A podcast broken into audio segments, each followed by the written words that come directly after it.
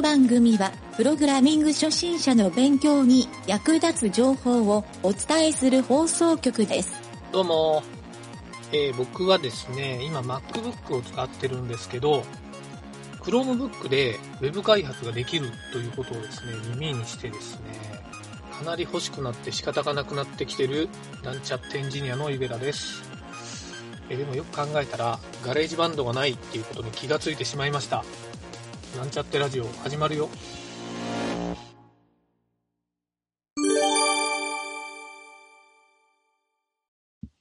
ワンポイントアドバイスのコーナーです。えー今日はですね、インターネットのネットワークについて勉強しようと思います。えープログラミングとネットワークは、えーインターネットが主流になってから、えーもはや切っても切り離せなくなってきました。えー仕事でプログラムをやっている人でも、ネットワークの知識がないとなかなかビジネス領域で仕事をしていくことが難しいという話もよく聞きます。えーそもそもネットワークって一体何なのかということを今日は学習したいと思います。まあ普段使っているスマートフォンとかパソコンが当たり前のようにもう今現在ではインターネットにつながっていると思いますけど、ネットワークが何なのかということを説明できないっていう人も意外と多いと思います。はい。インターネットを使ったプログラミングをするためにコンピュータネットワークということを少しだけ詳しくなっておきましょう。はい。それではネットワークとは？ここで言うネットワークっていうのはですね、コンピューターネットワークのことだと理解してください。はい。いろいろ、あの、人のコミュニティネットワークとか、いろんなネットワークが世の中にはあるんですが、基本的にはネットと言われて、コンピューターネットワークのことだと理解してください。えー基本的にこのコンピューターネットワークというのは、えー複数のパソコンとかですね、まあ、コンピューターですね、をつなげる通信手段のことです。はい、ここまでは、まあ、誰でも想像つくと思うんですけど、具体的に言うとですね、パソコンに、えー通信線、まあ、イーサネットケーブルとか、まあ、いろんな LAN 線と言われる、えーこういった物理線がつながっていてですね、昔は電話線とかありましたけど、えーそれでコンピューター同士、まあ、家の中のコンピューター同士もそうですし、家の外にいるコンピューター、まあ、お友達とかそういったのとつながっているっていう状態が、まあ、ネットワークと。またですね、最近ではもう Wi-Fi の方が主流になっていて、物理線がつながってなくても通信ができるっていう状態もあると思います。はい。えーこうしたですね、えコンピューター同士がつながっているっていうことが、まあそもそもネットワークと考えていいと思います。インターネットの技術っていうのは、必ずですね、サーバーっていうコンピューターと、えユーザーですね、まあ皆さんが使ってる利用者のコンピューターがネットワークという、えそういったですね、網目のようなものなんですけど、これでつながって、たくさん拡大してもつながった状態にあると。まあ、どっからどこでもつながるという面白い蜘蛛の巣状態になってるっていうのがですね、えー当時、まあ、これはあの戦時中に軍が開発して、えーそれを世の中に無償で提供したっていう、まあ、その人はなんか賞をいただいたみたいなんですけど、えーもちろんですね、えーまあ、サーバーを通らずにユーザー同士でつながるピアツーピアっていう技術もあるんですけど、とにかくまあコンピューターとコンピューターがつながってるっていうのがネットワークっていうことですね。まあ、それが今ではインターネットもそうですけど、まあ、当たり前になってるっていうのが結構時代の変化だと思います。はい。ちょっと昔の話になると知らない人もいるかもしれないんですが、一昔前までのパソコンってどういう状態だったかっていうと、まあ、ネットワークがない状態だったんですね。ネットワークっていうのは、あの、まあ、そもそもは意外と古くからネットワーク技術自体はあるんですけど、一般的になったのがやっぱりインターネットっていうのが普及したことが原因というところなので、もっと厳密に言うと、やっぱりインターネットが爆発的にヒットしたのは Windows 95が発売されたっていう、まあ、マイクロソフトの Windows OS によってインターネットが広まったと言ってもいいぐらいの、えー世の中の浸透度合いだったと思うんですけど、それまでは実はパソコンっていうのは単体でただ使ってるだけ、えーまあ、ソフトウェアを立ち上げて、そのソフトウェアを操作するっていうのが基本的な使い方ですね。でデータのやり取りはもちろんあるので、フロッピーディスクっていう媒体を使ってですね、まあ、当時フロッピーディスクは1.44メガっていう、まあ、1メガぐらいですね。はい。それを、えー、使ってみんな書類のやり取りとかを他のパソコンに入れてやったりしてたんですけど、まあ、それがですね、インターネットが普及することによって、フロッピーディスクとかもいらずに、他のパソコンにですね、まあ、自由にデータの送信したり受信したり、えー、もう今ではそうですね、スマートフォンがあれば、電話とかでもネットを通して、えできてしまうと。これはあの電話回線通らずに IP 電話とかにしてしまったら、無料でできたりもするのは、このインターネットのおかげですね。はい。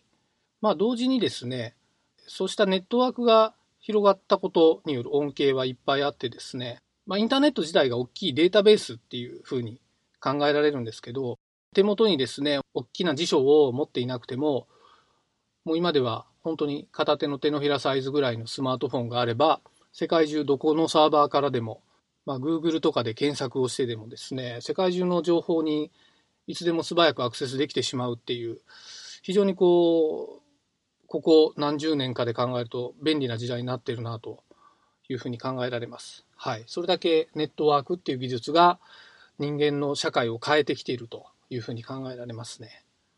はい。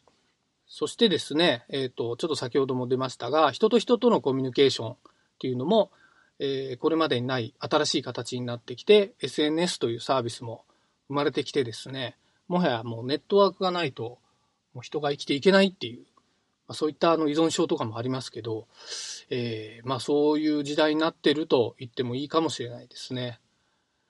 で、そんなですね、肝心なこのネットワークっていう技術ですね、これは本当にこう奥が深い、まあ、学問にもなってるっていう技術なので、まあ、勉強してみるとですね、とてもこう面白い発見もあったり、これまで知らなかったこともあるんですけど、非常にこうよく考えられてる技術だなというふうに思えると思うので、ぜひですね、ちょっとここ苦手っていう方も実は多いんですね。実際プログラムをやってる人でも、ネットワークが苦手っていう人も少なくないと思うので、ぜひですね、ちょっといい機会なので、ネットワークっていうことを学習してみたらいいんじゃないかなというふうに思いました。まあ、例えば、ちょっと今日は触りだけ、今日はこの概念と触りだけなんですけど、IP アドレスっていう言葉はあの、素人の人でも聞いたことあると思うんですけど、まあ、IP アドレスのルールを知ってる人とかですね、それを説明できるっていう人もですね、結構なかなか少なくて、プログラマーとは別にですね、ネットワークエンジニアっていう職業が存在するのは、やっぱりこうした深い技術があるためなのかなというふうに考えられます。はい。でこの IP アドレスの説明は次週以降に行っていこうかなと思います。はい。とりあえず今日はこんな感じで次週からのネットワークについていろいろ学習していくのを楽しみに待っていてください。以上です。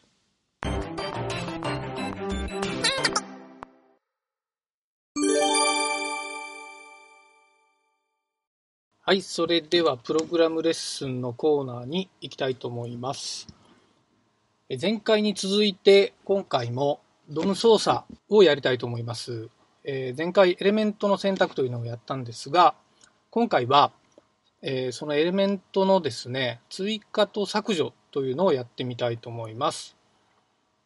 えー、まず最初にですね、えいつものようにインターネットブラウザーのデバッグコンソールを開いて、今回はなんちゃってラジオのページを表示しておきましょうか。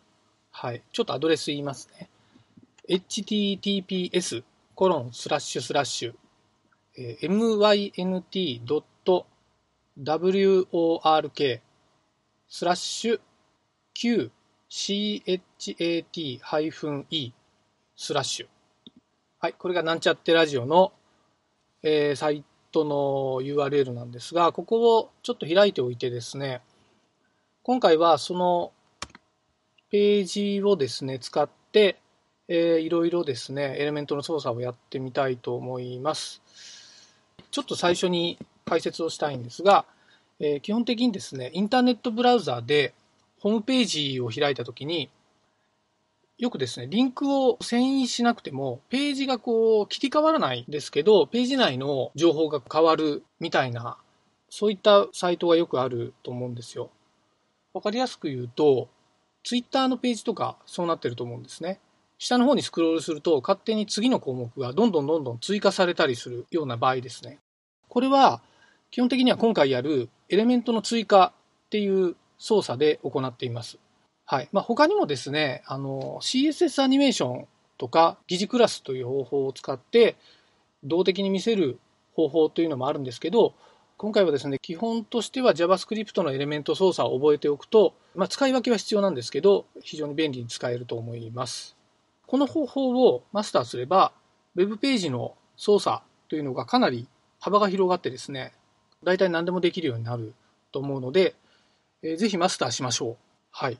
ちなみに、えー、今回の作業はインターネットでこういったエレメント操作の解説があるページもたくさん調べれば出てくるんですけどよくライブラリを使って行っている場合が多いんですが今回というかこの JavaScript のプログラムレッスンのコーナーでは基本的にネイティブコードっていう、まあ、JavaScript のライブラリを使わずにそのまま独自のコード、まあ、基本のコードですねを使ってプログラミングするというのをレッスンしたいと思いますので、今回はライブラリを使いません。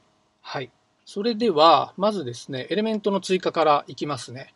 最初にちょっと、これから言うプログラムをデバッグコンソールにですね、入力してもらいたいんですが、ちょっとですね、デバッグコンソールを使っていると、開業をするときに、シフトキーを押しながら開業すれば開業できるんですけど、これをせずにやるとそのまま入力途中なのに実行されてしまうっていうのもですね、たまに声として聞くので、まあ、僕もよくやってしまうんですが、えー、ちょっとそういうのをなくすために、一旦ですね、メモ帳に書いて、それをコピペしてもらうと楽に作業がはかどるんじゃないかなと思うので、ぜひですね、メモ帳、まあ何でも、メモ帳なら何でも大丈夫なので、えー、そちらをちょっと開いて打ち込んでみてください。まあ、もちろんブラウザーのコンソール画面に直接書いても大丈夫です。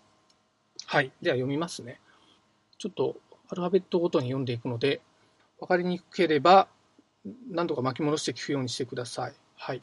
まず、var 半角スペース div 半角スペースイコール半角スペースドキュメント document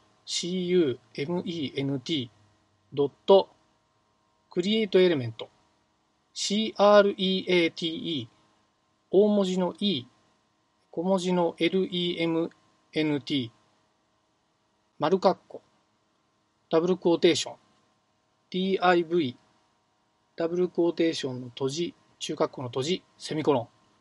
これで1行ですね。ちょっと読み直しますね。あの、アルファベットで読むと長くなって逆に分かりづらくなるかもしれないので、えー、分かりやすく読むと、まずバー宣言、バー宣言をして、えー、div っていう変数に対してイコールで、えドキュメントドットクリエイトエレメントっていうふうにして、後ろに丸括弧を書いて、その中に div っていうタグ名ですね。これ別に他のタグ名でもいいんですけど、まあ今回は div を使います。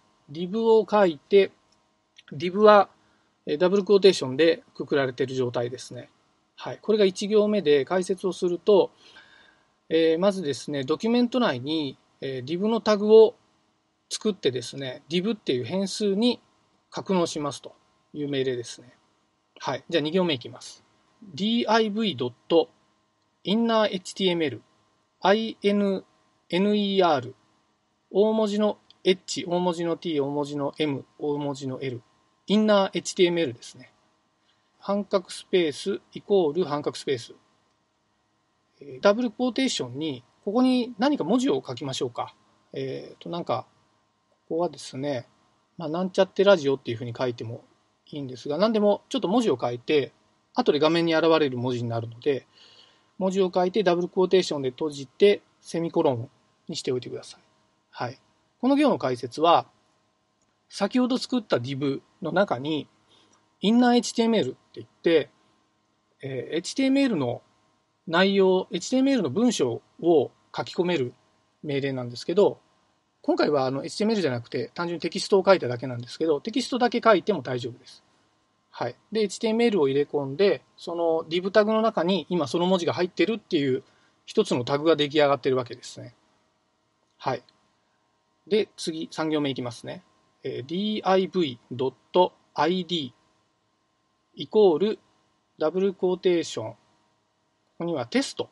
test ダブルクオーテーション閉じ、セミコロン。はい。この3行目の解説は、これも先ほど作った div にですね、ID の属性を追加しますと。ID の属性名はテストっていうのを追加しておきます。これはですね、後で削除するときに、このテストっていう作った div の ID で検索できるようにこれをセットしておきます。はい。で、4行目。これで最後なんですけど、ドキュメント document.body body.appendchild append 大文字の C 小文字の HILD 丸括弧 DIV 丸括弧閉じセミコロン。はい。4行目の解説はですねドキュメントボディっていうホームページの表示している基本的なボディタグの中の一番最後にっていう意味なんですね。append child っていう命令があってですね、そこに先ほど作った div の変数をボディの一番最後に追加してくださいっていう append child ですね。はい。この4行をブラウザーのデバッグコンソールに登録してですね、エンターを押すと画面の一番下に先ほど InnerHTML で書き込んだ登録したテキストが表示されているのが分かりますでしょうか？一番下ですね。はい。フッターとかのさらに下に表示されていると思います。はい。えー、表示されてない方は、えー、もう一度巻き戻してトライしてみてください。はい。で次にですね、えー、今作った div を今度はエレメントの削除という作業ですね。エレメントの削除は2行だけなので簡単にできると思います。はい。1行目はエレメントの検索でさっきの div に対して設置した属性の ID ですね。テストっていう ID を検索して、その検索したのを2行目で消すっていう、この2行だけなので、ちょっとまた登録してください。はい、1行目。var 半角スペース div 半角スペースイコールドキュメント document.getElementById これ前回やったやつですね get 大文字の e 小文字の lement 大文字の b 小文字の y 大文字の i 小文字の d get element by id ですねそれから丸括弧開始ダブルクォーテーションテストダブルクォーテーション閉じ丸括弧閉じセミコロン。はい、ここまでで div が選択されているはずです。次に2行目ですね。div.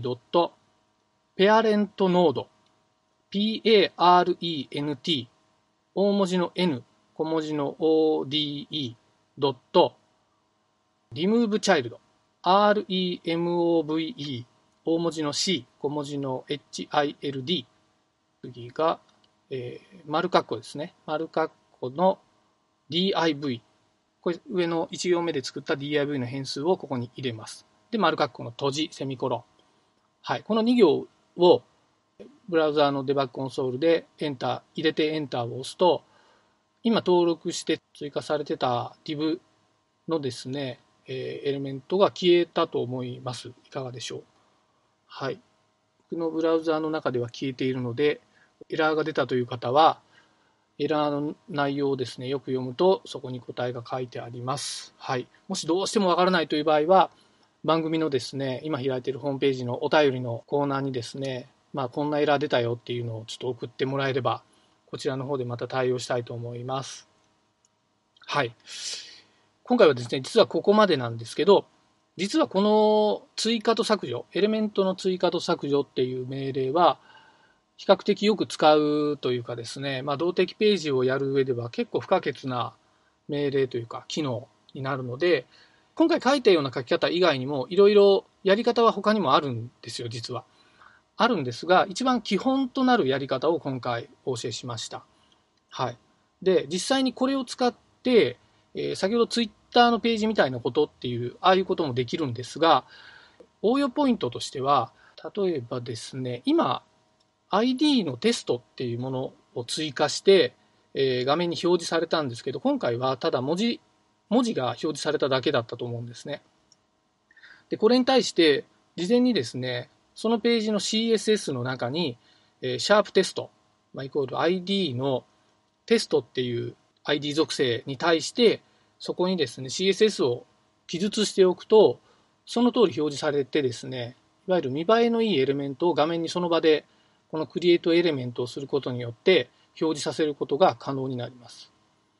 はい。またですね、今回はドキュメントボディっていう、まあ、あの、ドム階層のほぼ一番上ですね、表示エリアの一番上に、えー、アペンドチャイルドとして追加をしたんですけど、これはですね、ドキュメントボディじゃなくて、他のエレメントですね、前回やったエレメントの選択を事前にして、その別の要素、例えば画面の中にある他の div 要素とか、他の要素に対して、そこにアペンドチャイルドっていうふうにすると、画面の途中とかにも追加することができます。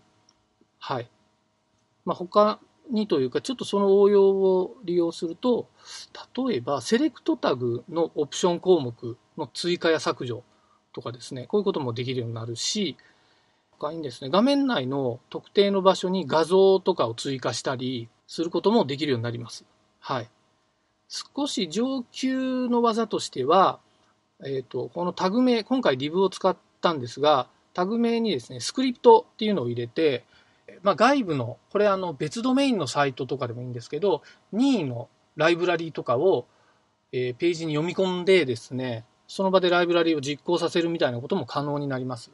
はい。ちょっと複雑なプログラムを書くことになるので、今の段階ではあまりお勧めはしないんですが、この追加と削除というのが、あの、結構自分で自由にできるようになったら、ぜひですね、こうしたやり方も極めてですね、Web ツール作成とかもできるようになると思います。はい。えー、今回は以上になります。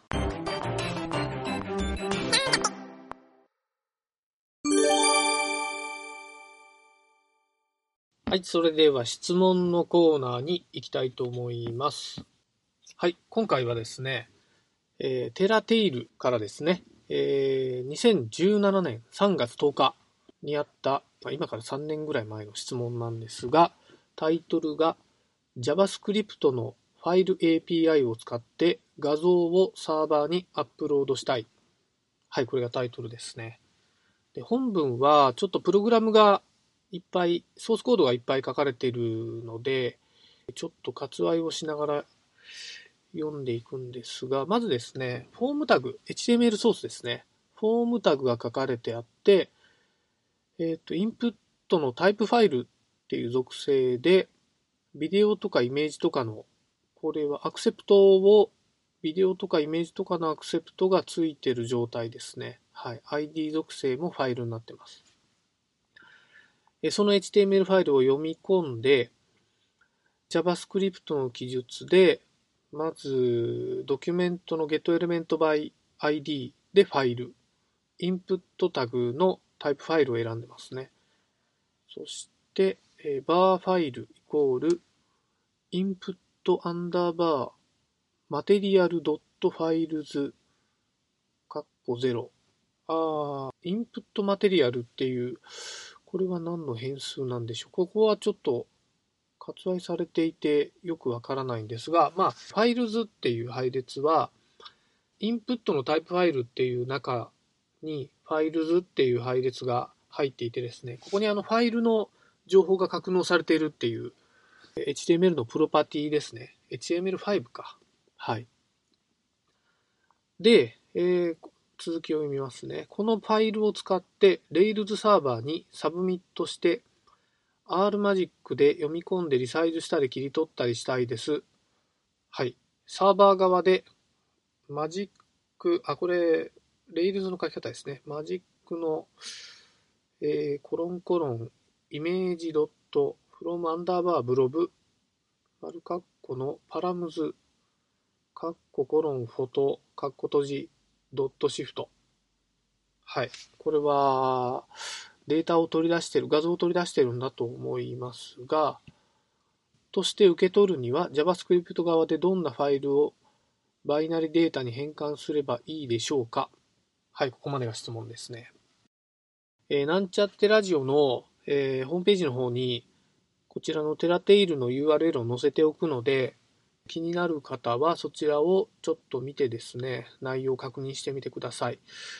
え、これ回答の方がですね、僕があの、実は結構以前にですね、全く同じ仕様のライブラリーを作ったことがあるので、この質問をピックアップしてみました。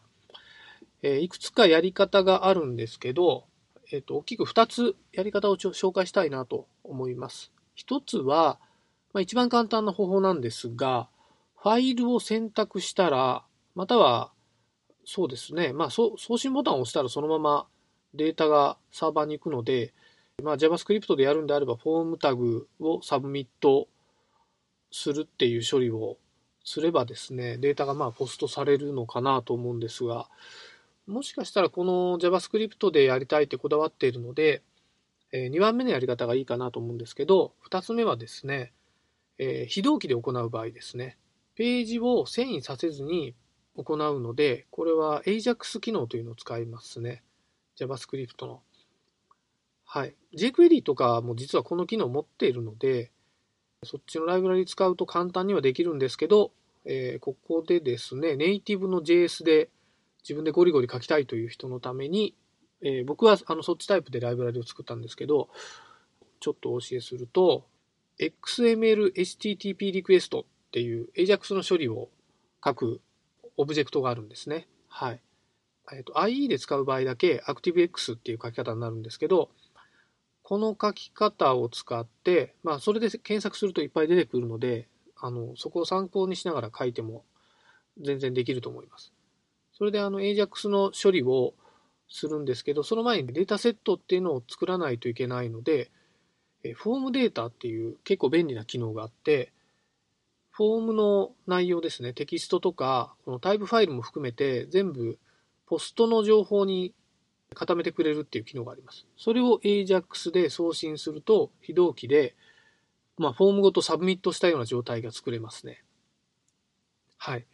ちょっとですね、ここの書き方をここで説明するっていうのが非常に難しいので、僕が以前作ったライブラリーが GitHub に上がっているので、そちらを見てもらった方がいいかもしれません。ただソースがちょっと長いので、これはちょっと、まあいろんな勉強の意味にもなるかなとも思うので、見てもらった方がいいかもしれないですね。はい。ちょっと GitHub の URL を読み上げますね。https:// コロンススララッッシュュ github.com スラッシュ ugeta yugeta スラッシュ uplo はい、アプロっていうツールを僕が以前作って、これはあのファイルを、えー、アップロードするときにいろいろトリミングをしたりとか、その場でできるようなツールにしてますんで、ちょっと参考にしてもらうといいかなと思います。はい、頑張って、ちょっとこういったですね、人の作ったソースとかを読むっていうのも勉強になるかなと思いますんで、頑張ってトライしてみてください。以上になります。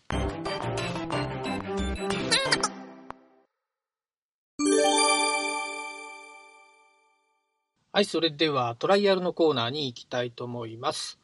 今回は、えー、もうだいぶ終盤になってきたシステム開発なんですけど、デザインを調整するためにブートストラップを導入して、その初心者の方がミスしそうな箇所とその対応についての話が聞けます。それでは聞いてみましょう。えっ、ー、とね、これ今、えっ、ー、と、ブートストラップでね、とりあえず各ページはしたんやけど、結構わからんとこもあってね、今ちょっとあげるけん。ああ、ええよ。ちょっと、じゃあ今日はそこ潰してみようか、最初に。うん、あの、前教えてもらったテンプレというか、えっ、ー、と、うん、例の文化、あの、なんかフレームワークの例みたいなのがあったやろ、 example かなんか言って。あの、 Bootstrap の。ああ、あのペ、ページで載っとるリファレンスサイトみたいな。うん。うん、こういうの参考にして、こういうテンプレートとかフレームワークのなんか、ログイン画面とか、あれを元にして、撮ったんやけどね、ちょっと待ってね、待ってね。あ、だいぶページも変わってきたな。ページはね、えっ、とね、えっ、と、今ちょっと CSS 上げるけん。うん。そうなの。あ、それでね、えっ、と、前あったやろ、あの、 submit の件。エンター押したら。あ、 submit あれね、うんいろいろ調べてみよったら、いろんなやり方あるんやな、あれ、なんか。サブまあね、そうう。ん。そうそうそう。いろいろ。だから JavaScript でうん。 submit する方法もあるし、まあ、うん HTML でそのままやる方法もあるし、うん。そうやり方はね、一つじゃないんが、なかなか初心者の人は難しいみたいやね。結構、そうやね、それで、どうしようと思って、うん。できるだけシンプルな方法でしたいなと思いよったんやけど、ああ、まあ、そりゃそうやね。うん。一番シンプルでええんやったら、やっぱり HTML の機能だけでやった方が、ええとう。うんあ、。機能だけで、うん。あ、やっぱそうやね。で、中に、えっ、と、なんていうかな、JS の関数とか、書き込むっていう風な感じがいいんかな。まあ、ほうやね。あの、HTML5 の、うん。あの前に言った require ってわかる？あの、ああ、参照する。必須、入力の必須項目うん。をセットするのは、実は submit ボタンをあの直接押さんと発動せんのよ。ああ。だから JavaScript で submit したときは、実は require モードが効かんかったりするけんね。ああ、そうなん。あそう。ほやから、あ、それそでもの、そのためめに、実は JavaScript でsubmit の処理する場合は、もう全部自分で処理せんといかんのよ。ああ。そうか、こういうのもね、なかなか書いてなかったりするんよね。うんうんうん。それ、い今聞いて、ああ、ああ、そうか。で、この辺で、ほら、あれ、なんかおかしいな思って、うん。わからんやろ、やっぱり作りよって。わからん。 require 書いとんのに、 require 効かんがな、言うて。そう、期間、効かんかったり、あれそう、効かんかったのは、そうたんよ俺も、それで結構前に時間取られたことあったけんね。うん。そうか、それ効かんかったらわからんな、それ、どういうのって。まあ、俺も、こやから昔、あの、EFO のツールずっとやりよったから、うん、そこら辺はもう、ずっと調査しよったけんね。うんそう。最悪やったのは、昔はもう IE とかで、そういう submit の挙動が全然違うっていうのもあったしね。ああ、そう。だから、このブラウザでは送信できるけど、このブラウザではできんみたいな、もう、そう。昔は多かったな、古い IE のバージョンは。ああ。あれ？うんこれな、CSS がな、聞くときと聞かんときがあるんだけど、これなんでやろな。えっと、今、上げた？あ、今、えっ、と、あげたんやけどね。?404 になっとるよ。見つかりませんってなっとる。嘘。うなんで？ん、404 not found が、えっ、と、bootstrap.min.css。あえ？と、アイコンファイル、fabicon.ico。この2つが404になっとる。ちょっと待ってな。あれ、ブラウザってやっぱキャッシュ残っとったらしあかんのね、やっぱり。キャッシュクリアしながらやる。クリアしながらやらんといかんのね。あ、でもキャッシュクリアしてもダメやな。404やね。CSS って、CSS フォルダーは、ルート階層に置かれとることになっとるけど、大とる。ルート階層、うん。うん。ドメイン。ンのすぐ下がもう CSS っていう階層になっとるけど、あ、一応そ、うんそそれにしとる。大とるあ、うん。あ、そう。じゃあ、なんやろ、ファイルがない言われるな。何やスタろーター、ブートストラップ、すら、ブートストラップ、ミン CSS になってる。すら。あーあ、あ、あ、もう一回、かん、かんどるんかな、その間に。CSS のあと、お、わからんわからん。フォルダの中見てみんけんよ。そこにそのファイルがなかったら、404 not found やけん。あれ出てないな。ちょっと待ってな。そうするのあ、なんとなく分かったような気がするな。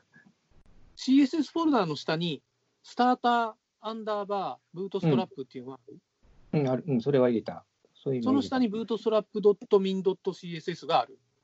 ドットミンドと CS がある。それがサーバーにも上がっとる。上がっとる上がっとる。え？これがないって言われるよ。綴りが違っととるよな。み、あ、あー、わかった。んわかりました。わか綴りが違うんだ。スペルが違う？スペルが違うんじゃ。もうちょっと今直すけど待って。おうおうおうミニの、うん。えっとね、最後の愛がなかったんかな。ああ、ミニってなっとんや。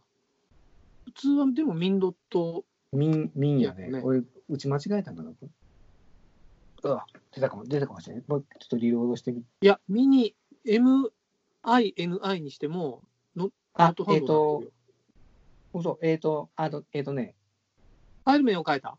ファイル名、うん、書いた。あ、じゃあこれでええかな。ミン、ミンミンシットと CSS。ああ、来た来た来た来た来た。うん、うまいこと来たわ。はいではいはい、あー、ストラップっぽくなったんやないの。これでね、うん。あのーえっ、とね、例えばレ、こう、レスポンシブでこう、画面の幅ちっちゃくしたりするやろ。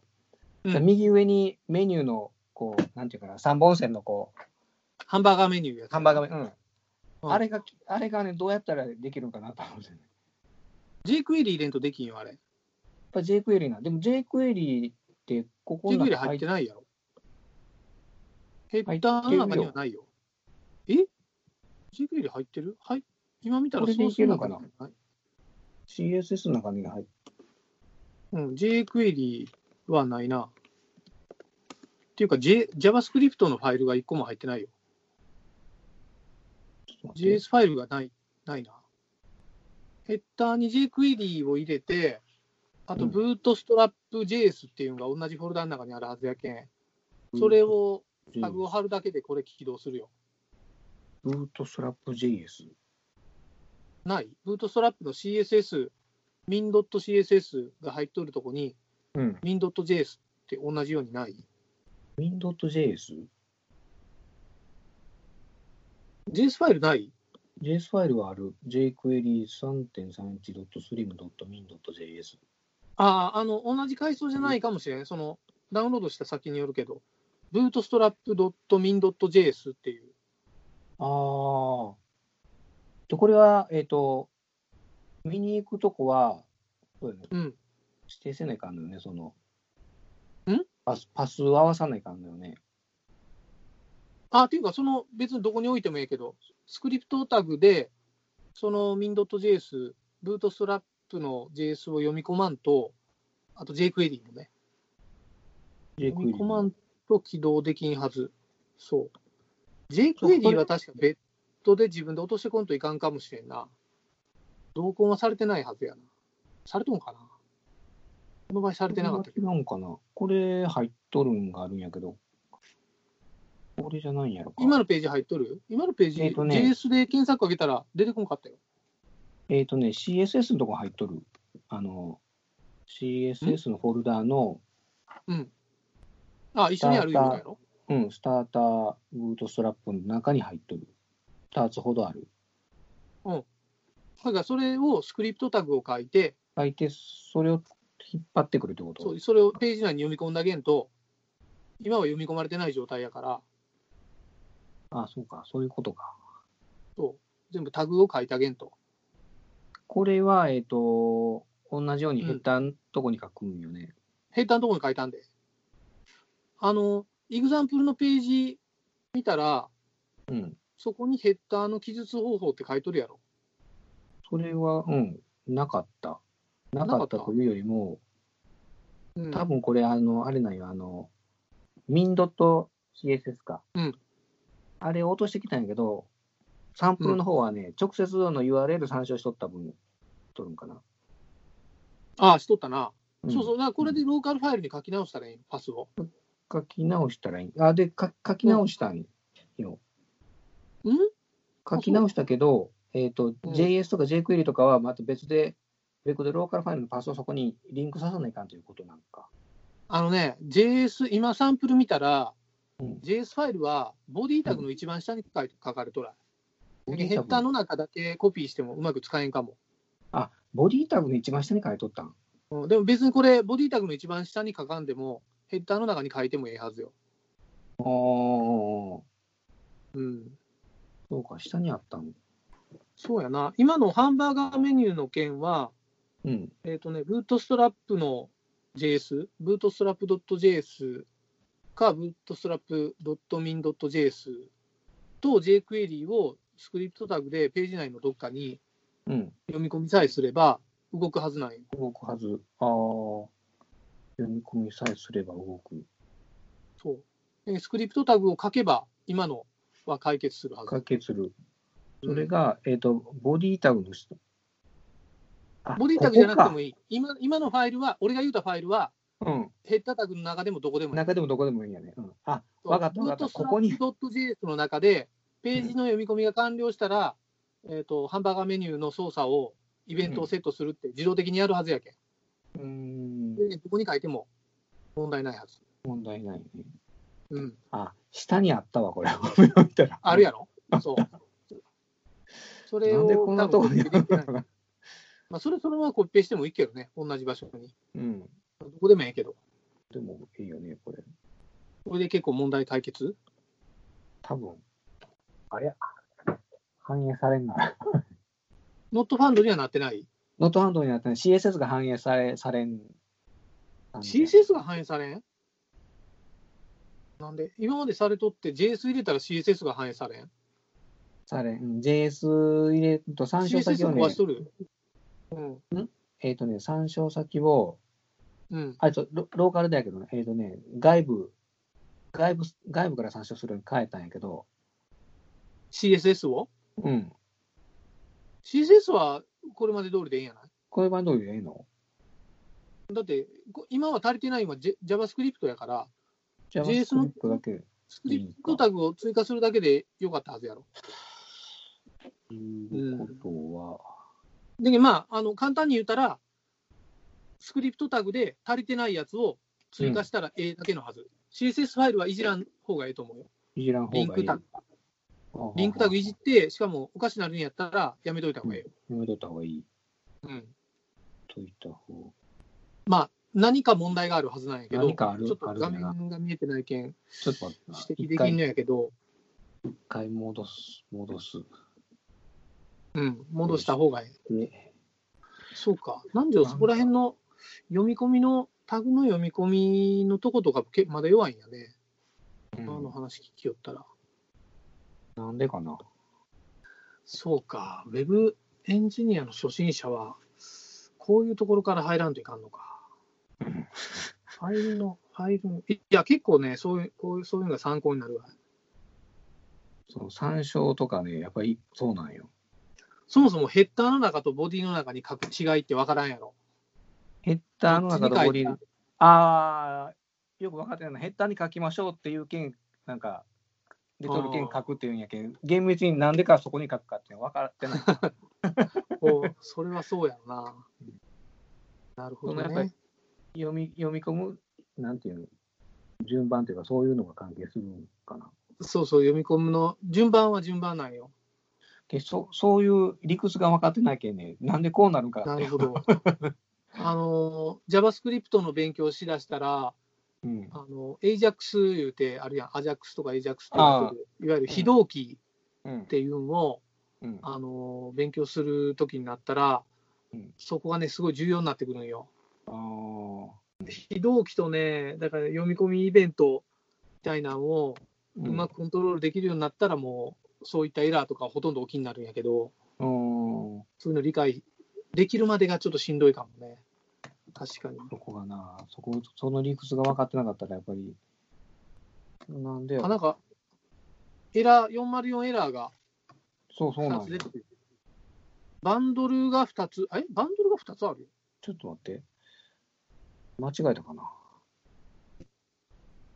コメントしまくってあげたけど、なんかおかしか、おかしくなったかな。なんでバンドルが2回来るんやろ。あ、ヘッダーの方と、フボディの一番下に2箇所に書いとるな。3箇所書いとる。バンドル3つあるで。あ、3つある。そう。うん。あちょっと待って。3つある？3つ存在する今。バンドルで検索してみんけん。ソースの中に3つ出てきとる。ヘッダーに2つと、一番下に1つあるわ。あれ？なんでコメント外したの？あれ？なんでコメントが外れてるああ、これ分かった。俺の直し方教えてあげようか。のうん。まず一番下のスクリプトはまず全部消して、えっ、と、ボディの、ボディの中、うん、うんこれ全部、全部消したらいい？全部消したらいい。?2 つ、2行？224行目と225行目はいらん。この2つは、2行はいらん。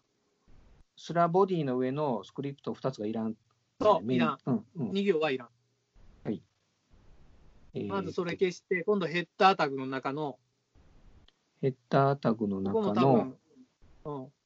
へスラヘッダーの上の1行はいらん。そうか、これが最後のがいらない。で、もう一個は jquery-slim.min.js。これのパスをちょっと合わせて。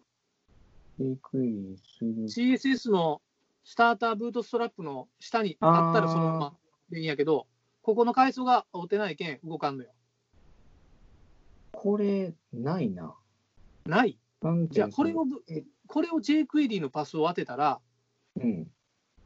動くと思 jQuery3.3.1.slim.min.js はあるんやけど、う。それでいいやそれでいい？関係ないあそれでい関係ない。それでいいんやったら、これそのパスを合わせて、そのパス合わせたらもう動くようになる。あー待って、そしたらこれ外しとったらいいよね。あ、動いた、動いた。動いた。